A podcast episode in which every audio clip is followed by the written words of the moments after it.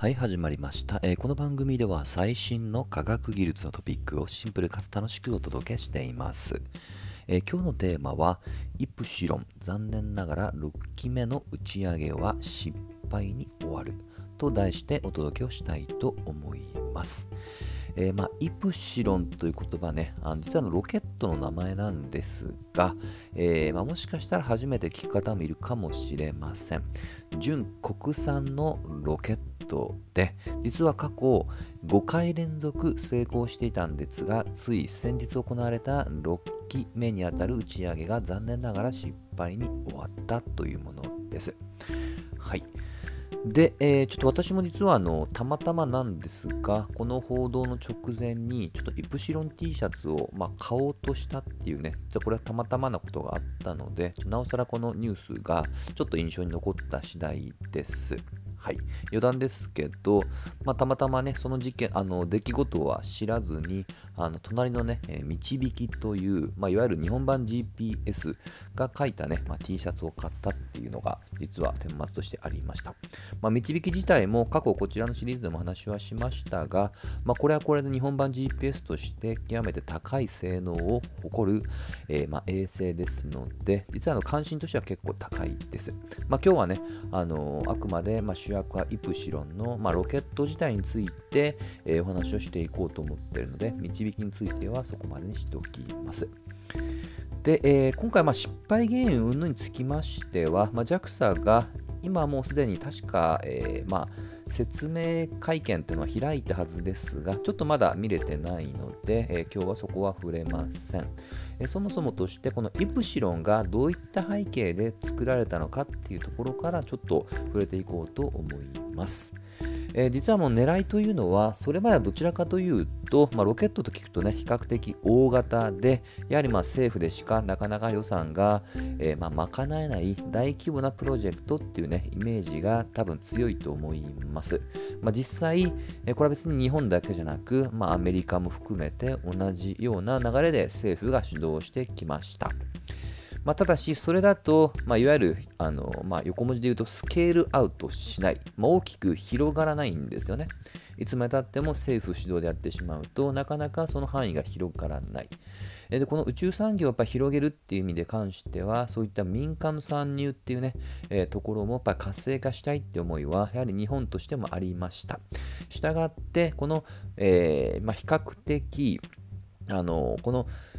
えーロケットについて、新しいロケットについては、あのまあ、敷居を下げて、まあ、誰もが、まあ、比較的、まあ、手を挙げて、そこに衛星を積んで宇宙に飛ばしやすいと、まあ、そういった時代をね、あの到来を目指した比較的、まあ、小型で小回りの利くロケットの開発、それがイプシロンロケットの狙いです。したがって、えーまあ、例えば組み立て方とかもしくは組み立てた後の点検方法とかねそういった運用ってものは従来のものよりも、まあ、極めて効率化をしてええーこれは当時の思いとしては世界一コンパクトな打ち上げというものを目指していました。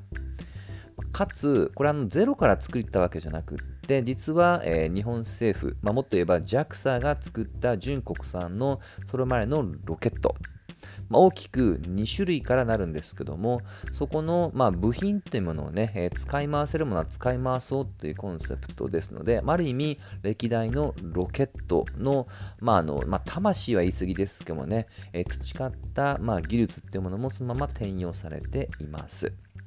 まあ、2種類と言いましたけども、1つは、まあ、82ロケットですね。今度83がね、ちょっと今年は延期になって来年以降になりましたが、でもう1つは、実は、はやぶさを打ち上げたロケットも2種類目にありますと。はい。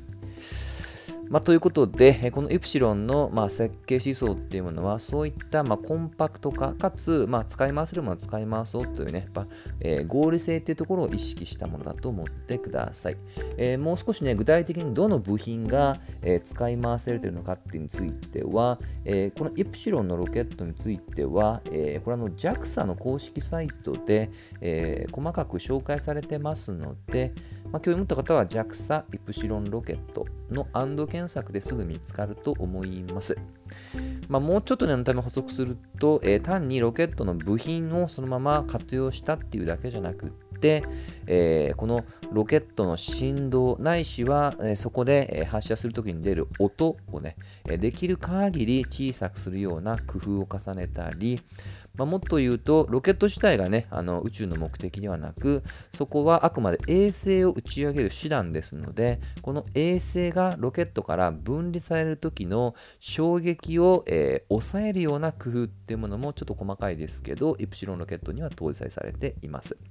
まあ、要は衛星がね、例えば車の、まあ、上あのまあ、車に乗るえー、まあ、あの乗員だとしたら、まあ、最高の乗り心地っていうのを提供したいっていうね、そういったイメージだと思ってください。そして、このイプシロンロケットはすべて、これは基本的には JAXA ですので、まあ、JAXA と聞くと、あの発射打ち上げ場はおそらく種子島を連想する方多いと思うんですが、実は種子島の近く、同じく鹿児島県内にある内の蔵という、えー、宇宙空間観測所というものがあり、イプシロンロケットは基本的にはそちらから打ち上げられています。はい。まあ、それがね、過去5回成功しましたよっていう話なんですね。まあ、ちょっと余談なんですけど、この内の倉は、まあ、なので、当然周辺も、えー、こういったまあ宇宙っていうものを盛り上げていこうっていう活動っていうのは、もう10年以上前から実は起こっていて、例えばその一つに、なんとその周辺の中高一貫の、えー、まあ学校で JAXA 公認モデル校っていうものが実はあります。これは鹿児島県立南春中学、そして高等学校です。はい。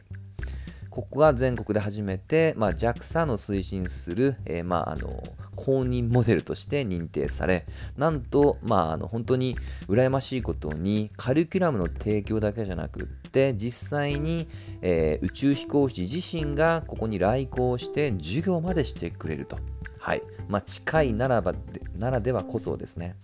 まあ、本当にあの宇宙好きな人にはこれは本当たまらないと思いますし、まあ、それ目当てでね、この中高に行くっていう方も、もしかしたらいるんじゃないかなと想像します。まあ、本当に一言で言うと羨ましいです。はい。あのちょっとまあ関連とすると、実はあの、まあ、今の話は JAXA、つまりまあ政府がどうしても主導になってきますけども、まあ、同じく九州の近場の大分県も、実は2020年に宇宙の港と書いて、スペースポートとして正式に認定されており、その最寄りの同じく県立高校でも、えーまあ、ちょっとね、近い取り組みが始まろうとしています。これも、えー、率直に言うと最寄りの国崎高校という県立の高校でなんと2024年から宇宙コースってものを立ち上げていくってことを正式に発表しています。はい